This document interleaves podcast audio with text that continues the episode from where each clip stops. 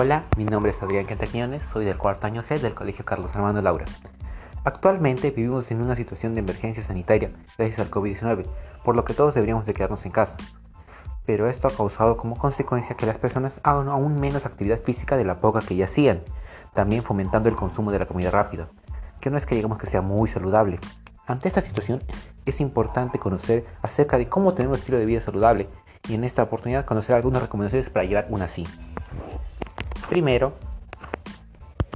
debemos realizarnos un chequeo médico, ya que de acuerdo a la condición de nuestro cuerpo habrá algunas limitaciones, como el evitar ciertos alimentos por alguna alergia u otra razón, evitar forzar algunas partes de nuestro cuerpo por algún desorden muscular, tumor, enfermedad, etc. Lo importante es tomar en cuenta su recomendación, ya que por algo estudiaron esa carrera y están trabajando. Una vez hecho eso, deberías considerar el evitar comidas rápidas o ya preparadas, y en vez de eso, el hacerlas tú mismo. También, si es posible, utilizar productos orgánicos, ya que son de hecho más sanos. Además, el consumo de agua es fundamental, por lo que 8 vasos diarios deberían estar bien.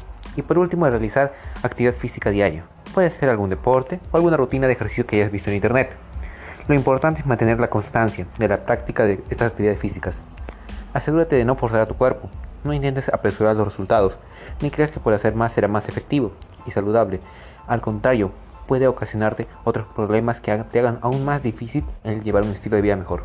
Recuerda, todo en exceso es dañino, incluido la comida y el agua, por lo que es necesario medirse en la cantidad de estas. Asimismo, también deberías de consultar con otras personas ya que estas ya tal vez tengan algún consejo u otro dato que te pueda ayudar.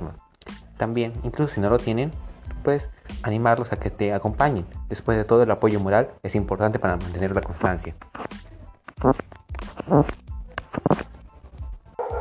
Con todo esto dicho, estoy seguro de que tú, tu familia y demás personas puedan llevar un estilo de vida saludable.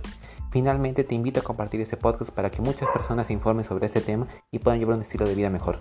Gracias por escuchar y nos vemos en una próxima oportunidad. Y recuerda que la base del éxito en la vida es una buena salud.